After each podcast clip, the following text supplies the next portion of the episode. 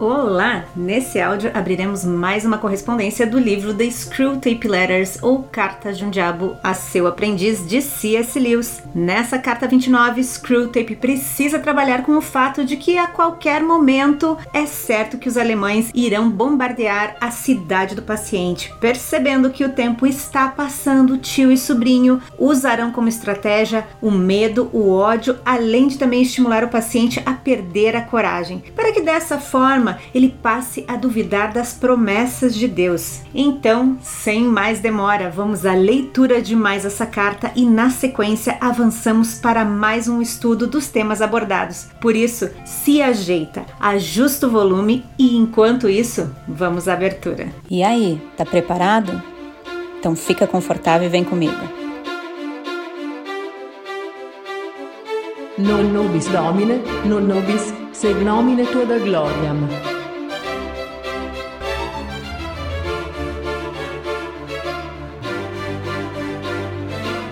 The Screwtape Letters by C.S. Lewis.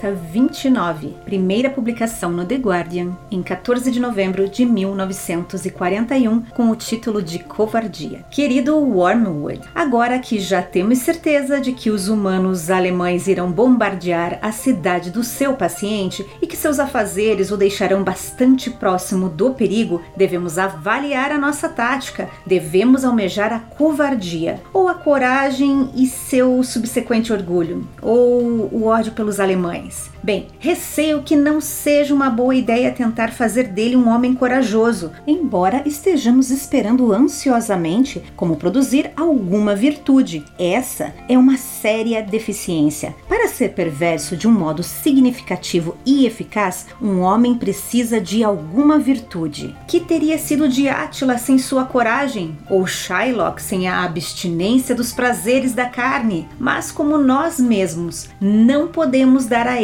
essas qualidades, só podemos utilizá-las como dádivas do inimigo. E quero dizer com isso deixar para ele, lá de cima, uma margem de dominação sobre os homens que de outro modo certamente seriam inteiramente nossos. Trata-se de uma solução bem pouco satisfatória, mas acredito que algum dia conseguiremos algo melhor. O ódio é algo que podemos manipular. A tensão que age sobre os nervos humanos durante o barulho, o perigo ou a fadiga deixa-os propensos a qualquer emoção violenta. E tudo isso se resume a canalizar essa suscetibilidade para as vias corretas. Se a consciência resistir, turve-a. Deixe seu paciente dizer que ele sente ódio não apenas em seu nome, e sim em nome das mulheres e das crianças, e que um cristão deve perdoar seus próprios inimigos, mas não os inimigos de outras pessoas. Em outras palavras, deixe-o pensar que se identifica o suficiente com as mulheres e as crianças para sentir ódio no lugar delas,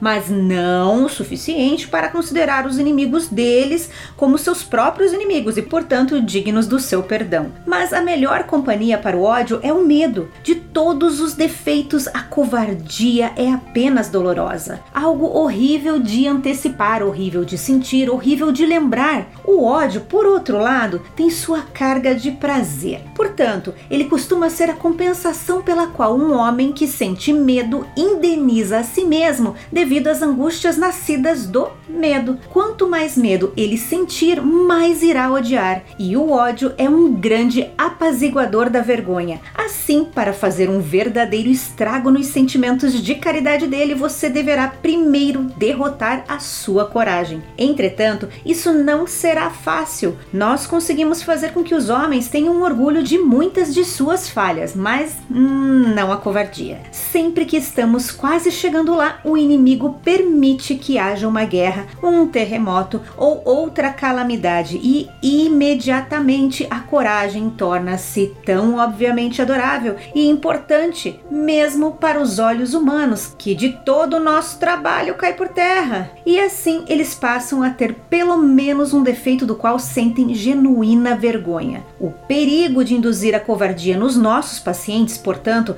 é o de que eles avancem o verdadeiro autoconhecimento e passem a condenar a si mesmos e, consequentemente, alcancem o arrependimento e a humildade. E de fato, na última guerra, milhares de humanos, ao descobrirem a sua própria covardia, descobriram pela primeira vez todo o mundo moral. Em época de paz, nós podemos fazer com que muitos deles ignorem o bem e o mal completamente. Em épocas de perigo, eles são forçados a enfrentar essa questão com tamanha intensidade que não podemos fazer nada para impedi-los. E aqui nós deparamos com um dilema cruel. Se promovermos a justiça e a caridade entre os homens, estaremos jogando de acordo com as regras do inimigo. Mas se fizermos com que eles adotem um comportamento contrário, cedo ou tarde isso produzirá, porque ele lá de cima permite uma guerra ou uma revolução. E a questão indisfarçável da coragem ou covardia acabará por despertar milhares de homens do seu torpor moral. Com efeito, esse talvez seja um dos motivos do inimigo para criar um mundo perigoso, um mundo no qual as questões morais vão sempre direto ao ponto. Ele percebe muito bem, assim como você, que a coragem não é apenas uma das virtudes, e sim a forma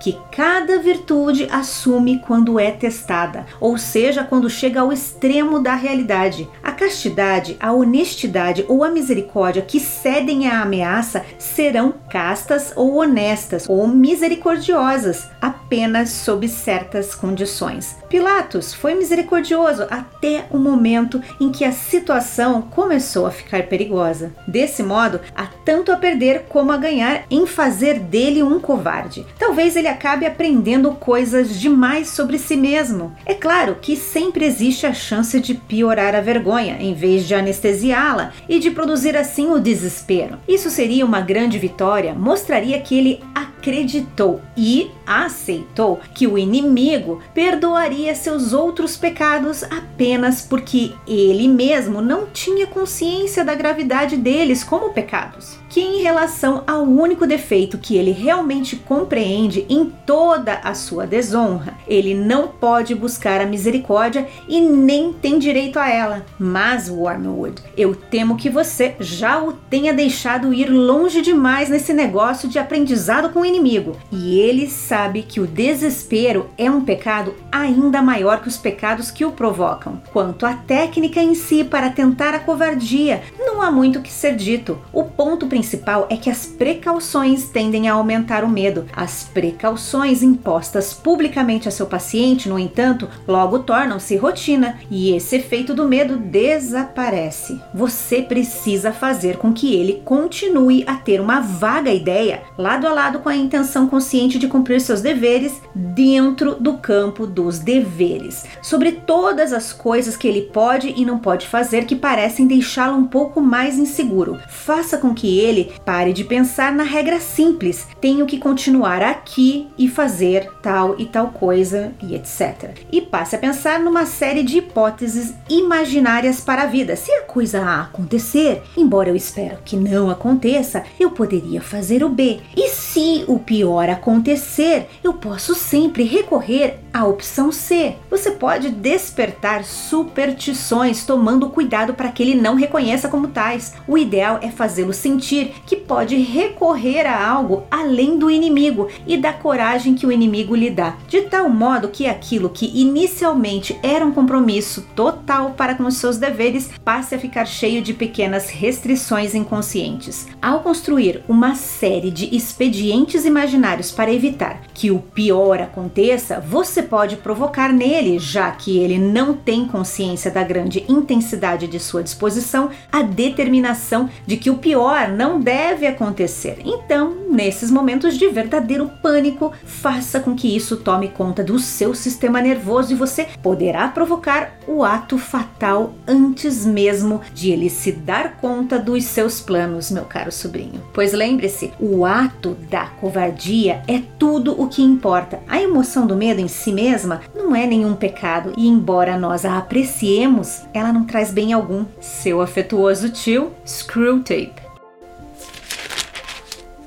Reflexões, carta 29. Como acompanhamos ao longo dessas cartas, Screwtape não desiste nunca e sempre está pronto para enfrentar qualquer situação e tentar manipulá-la de todas as formas possíveis. Se na carta anterior existiam apenas rumores de um ataque à cidade do paciente, agora isso é um fato. Screwtape considera suas opções para fazer o paciente tropeçar, e as opções eram a coragem que se transforma em orgulho ou o ódio ódio aos alemães. Já na sequência, ele descarta a ideia de trabalhar com a coragem do paciente, pois ele reconhece que o inferno não é capaz de produzir qualquer virtude. Lembra que na carta número 9, Screwtape já tinha admitido que, de uma forma semelhante, eles não eram capazes de criar quaisquer prazeres? Ou seja, mais uma vez, Lewis deixa registrado que o inimigo não tem poder criador nenhum, sua arma está em corromper o que Deus criou. O plano é sempre encorajar os humanos a utilizarem de seus dons, virtudes e prazeres das maneiras ou graus que Deus proibiu. Nessa carta,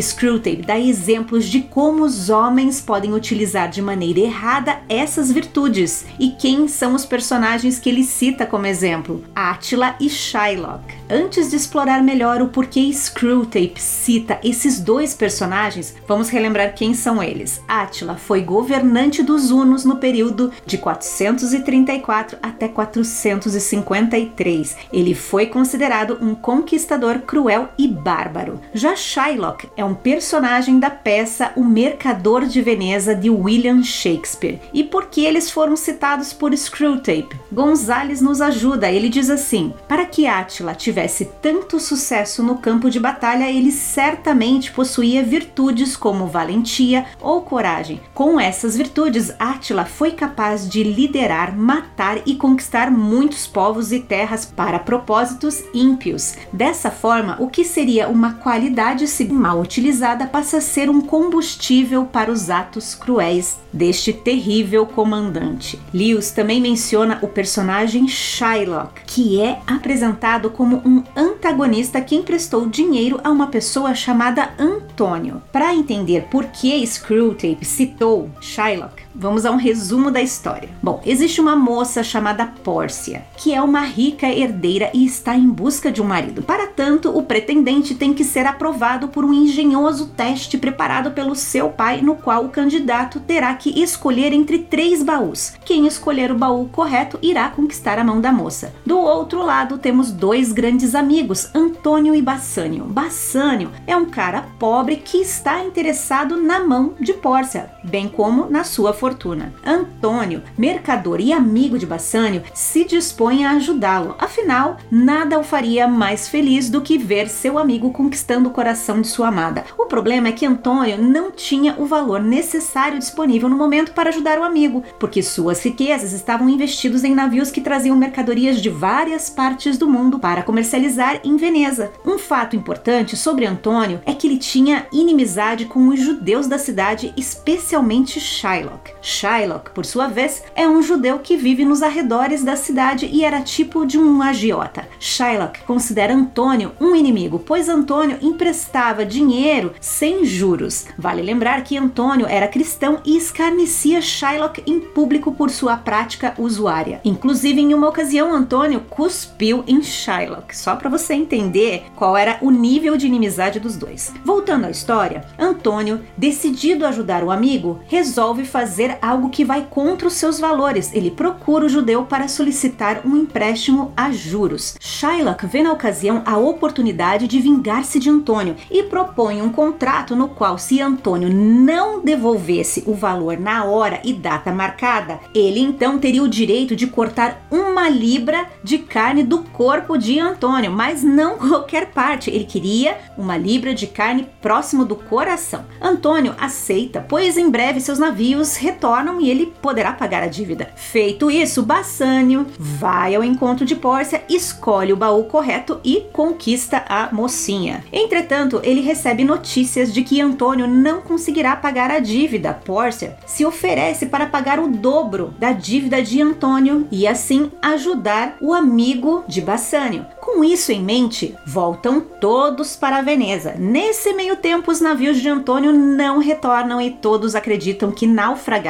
Sendo assim, Antônio não consegue cumprir o contrato acordado e vai a julgamento. Shylock, com sede de vingança, busca no tribunal os seus direitos, mas vê frustrados os seus interesses quando o advogado de defesa o surpreende. E a pegadinha da história é que, na verdade, o advogado era Pórcia vestida de homem. É oferecido então a Shylock o dobro do valor da dívida, mas ele está irredutível e ignora todos os pedidos de misericórdia e perdão. Shylock quer que o contrato seja cumprido, ou seja, ele quer retirar uma libra de carne próxima do coração de Antônio, o que acabaria matando o mercador. Porém, Pórcia, depois de analisar o contrato, apresenta uma solução brilhante para livrar Antônio do castigo, argumentando que o contrato previa uma libra de carne, mas não mencionava uma gota de sangue. Então, Shylock deveria remover uma libra de carne sem derramar uma gota de sangue, já que derramar sangue de um veneziano era uma tentativa de assassinato. Shylock, nesse momento, tenta voltar atrás e aceitar o dinheiro, porém, agora já é tarde demais e ele passa a ser acusado de conspirar contra um cidadão de Veneza e é condenado a entregar metade de sua riqueza para o Estado e outra metade para Antônio. Antônio decide não aceitar o dinheiro e propõe um acordo. Shylock deveria entregar a parte do dinheiro devido a Antônio para sua filha, além de converter-se ao cristianismo. A história tem mais alguns detalhes no final, mas esse é o entrevero de Shylock e Antônio. Agora, escuta o que Screwtape fala. O que seria de Attila sem sua coragem e de Shylock sem a abstinência dos prazeres da carne. No meu ponto de vista, Lewis faz essa citação de Shylock como uma espécie de piadinha sobre o agiota ter que se abster dos prazeres da carne, mas não no sentido bíblico, mas no sentido de se abster da carne de Antônio, já que esse era o combinado. Porém, Gonzales parece não ter tido o mesmo entendimento que eu e nem menciona a piadinha e o jogo de palavras. Ele então lista o que seriam as virtudes de Shylock Shylock, como determinação, persistência inabalável e obstinação. Dentre todas essas, eu só consigo ver obstinação como uma característica ligada a esse personagem, já que ele recusou todas as propostas para liberar Antônio do cumprimento da proposta. Dessa forma, podemos considerar que Shylock foi sim obstinado em ir até o fim com sua revanche. Independente da interpretação sobre se a escolha de Shylock era apenas uma piada ou de fato Lewis pensava em virtudes do personagem, podemos entender que todas as características de uma pessoa podem ser boas qualidades independentemente, mas quando combinadas com intenções más e amargas, podem ser efetivamente perversas de acordo com Screwtape. Lewis escreve sobre isso também alguns anos depois em seu livro Cristianismo Puro e Simples. Ele fala assim: os poderes que permitem que o mal continue são poderes que lhe foram conferidos pela bondade. Todas as coisas que permitem a um homem mau ser efetivamente mau são em si coisas boas: resolução, inteligência, boa aparência, a própria existência. Gonzales acrescenta afirmando que não há dúvida de que Lewis foi consistente em seu pensamento. Entende entendida essa parte da história em que Screwtape exemplifica como as virtudes podem ser corrompidas, vamos voltar à carta, porque o velho tentador fala sobre o ódio e como é fácil para eles manipularem esse sentimento. Screwtape ainda conta com a guerra e a miséria para levar o paciente ao caminho do ódio contra aqueles que causam dor,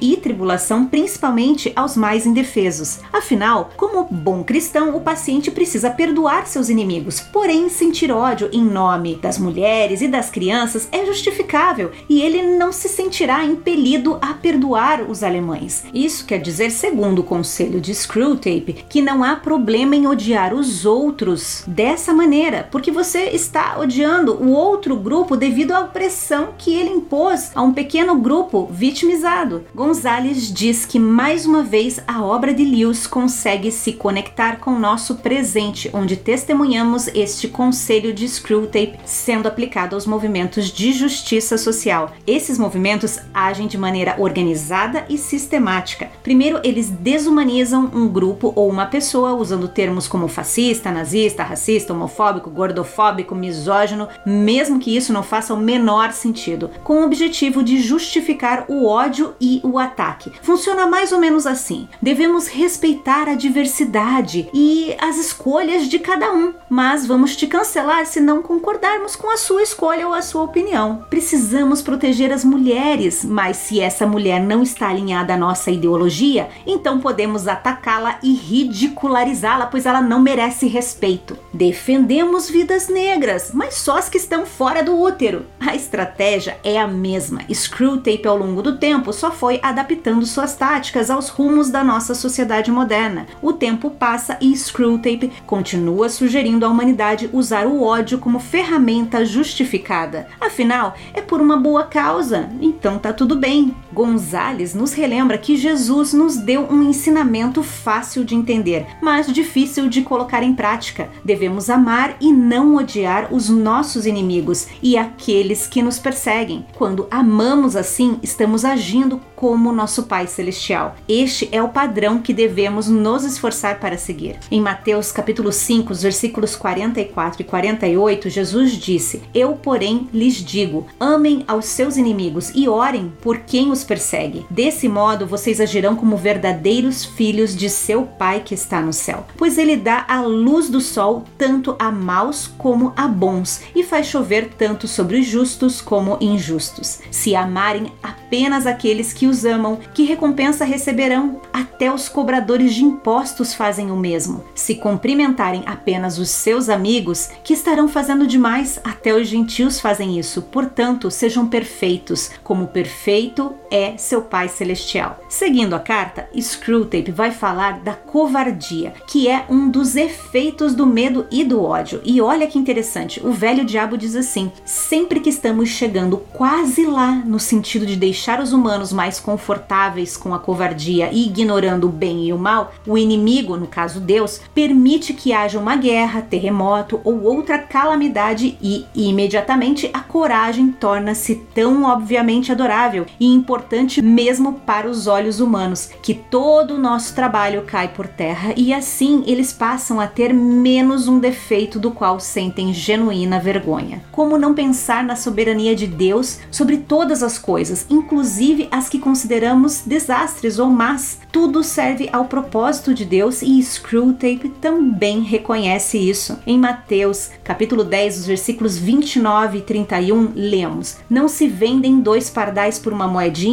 Contudo, nenhum deles cai no chão sem o consentimento do Pai de vocês. Até os cabelos da cabeça de vocês estão todos contados. Portanto, não tenham medo, vocês valem mais do que muitos pardais. Screwtape recomenda a Wormwood que, após minar sentimentos de caridade, o próximo passo é derrotar sua coragem, fazendo com que a covardia ganhe espaço. Sobre a covardia, a Bíblia nos ordena a não temer pelo menos uma centena de vezes. Se essa ordenança é repetida tantas vezes, significa que Deus sabe que, por natureza, somos fracos. Quando a ansiedade e medo tomam conta de nós, a primeira coisa que é destruída é a nossa fé, sem que a gente nem perceba. Por essa razão, esses sinais de angústia, medo e ansiedade não devem ser ignorados. Não devemos achar que conseguiremos resolver isso sem o apoio de Deus. Como cristãos, devemos sempre progredir e crescer em nosso conhecimento e fé em Deus. Paulo explica ao jovem Timóteo que Deus não nos deu um espírito de medo, timidez ou covardia, mas sim um espírito de amor, poder, disciplina ou autocontrole. O ponto que Paulo está procurando que Timóteo entenda é que quando andamos no espírito, podemos ter confiança no poder, na proteção e no amor de Deus. Ainda sobre esse assunto, Gonzales sugere que leiamos Apocalipse 21, versículos de 7 a 8, que está escrito assim: O vitorioso herdará todas as bênçãos, e eu serei seu Deus, e ele será meu filho. Mas os covardes, os incrédulos, os corruptos, os assassinos, os sexualmente impuros, os que praticam feitiçaria, os adoradores de ídolos e todos os mentirosos estão destinados ao lago de fogo que arde com enxofre. Esta é a segunda morte. E ele diz assim: acho esse versículo extremamente interessante porque inclui os covardes em uma lista de outros tipos muito sérios de pecadores. E ele se questiona: uma pessoa covarde é realmente tão má quanto uma pessoa assassina, mentirosa e sexualmente imoral? Se eles são exatamente equivalentes em maldades, não é a questão aqui. Aqueles que são caracterizados pela covardia e pela falta de fé serão enviados para o lago de fogo. Novamente, isso não pretende condenar os crentes, mas é instrutivo que nós devemos trabalhar arduamente para não sermos medrosos ou infiéis. O autor também nos relembra do versículo que tenho escrito na capa da minha Bíblia, Josué 1:9, que diz assim: Não fui eu que lhe ordenei, seja forte e corajoso, não se apavore nem desanime, pois o Senhor, o seu Deus, estará com você por onde você andar. Esta promessa foi originalmente dada a Josué nos tempos antigos, mas é reiterada e aplicada a cada crente hoje. Dando continuidade à carta, Screwtape diz que a coragem não é apenas mais uma das virtudes, mas é uma forma que cada virtude assume quando é testada. E então ele acrescenta: Pilatos foi misericordioso até o momento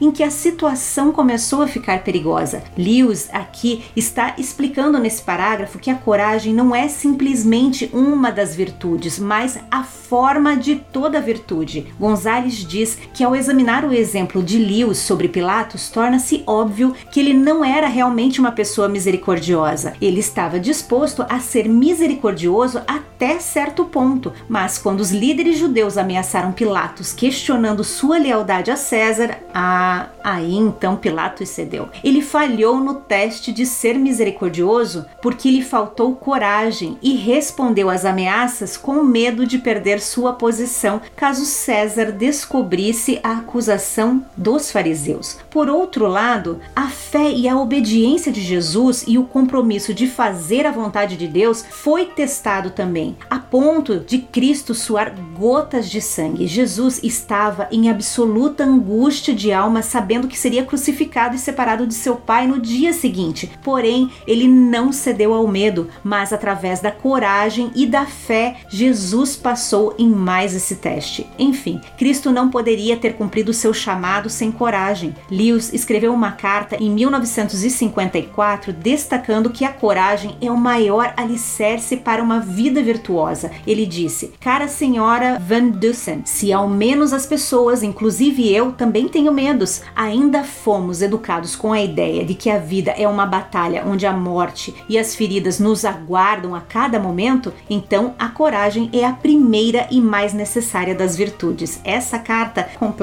você encontra no livro Collected Letters, volume 3. Já indo ao final dessa carta 29, Screwtape sugere que o Wormwood faça o paciente ficar conjecturando possíveis desastres futuros e como ele reagiria a cada situação. Isso manterá o paciente inseguro, ou seja, ele não cairá no relaxamento da rotina, estará sempre pensando em como sair de cada situação criada em sua cabeça. Não bastando isso, Screwtape ainda sugere que seu sobrinho desperte superstições para que o paciente não recorra diretamente a Deus e nem reconheça a ação de Deus em sua vida, mas sim identifique nos rituais e superstições qualquer resultado positivo e conclui dizendo que a covardia é mais importante do que a emoção do medo. Gonzales nos relembra que a escritura afirma que o medo, a falta de fé e a incredulidade são de fato pecados graves. E nos relembra de Números 14, onde lemos que a falta de confiança em Deus foi o suficiente para impedir que a geração dos dias de Moisés entrasse na terra prometida. Eles foram julgados e sentenciados a passar a vida inteira vagando pelo deserto até que toda geração morresse. Acho que essa carta 29, que trata de falta de coragem e medo, é uma espécie de oásis para nós que ultimamente temos acompanhado quase que diariamente diversos desastres naturais, doenças e guerras pelo mundo. Não sei para você, mas para mim essa foi uma carta edificante poder refletir sobre sentimentos como medo, angústia, ansiedade, falta de coragem e como tudo isso está conectado com a nossa fé me fez repensar a maneira como eu lido com as notícias e informações do meu dia a dia. Eu gostei bastante dessa carta. E para fecharmos esse assunto, gostaria de deixar aqui alguns versículos para refletirmos sempre que aqueles sentimentos explorados pelos dois tentadores surgirem em nossos corações. O primeiro está em Hebreus, capítulo 11, versículo 6, que diz assim: Sem fé é impossível agradar a Deus. Quem deseja se aproximar de Deus deve crer que ele existe e que recompensa aqueles que o buscam. E por fim, Isaías, capítulo 41, dos versículos 10 a 13, onde lemos: Não tenha medo, pois eu estou com você. Não desanime, pois eu sou o seu Deus. Eu o fortalecerei e o ajudarei. Com minha vitoriosa mão direita o sustentarei. Sim, todos os seus furiosos inimigos ficarão confusos e humilhados. Quem se opuser a você morrerá e não dará em nada. Você procurará e não encontrará aqueles que tentam conquistá-lo. Quem o atacar será reduzido a nada, pois eu o seguro mão direita, eu, o Senhor, seu Deus, e lhe digo: não tenha medo. Estou aqui para ajudá-lo. E é isso, com essas afirmações fortes de Deus para nós, finalizamos mais uma leitura e estudo dos principais temas teológicos abordados nessa carta 29. Nos encontramos novamente na abertura da carta 30. Fique com Deus e te espero lá. Tchau.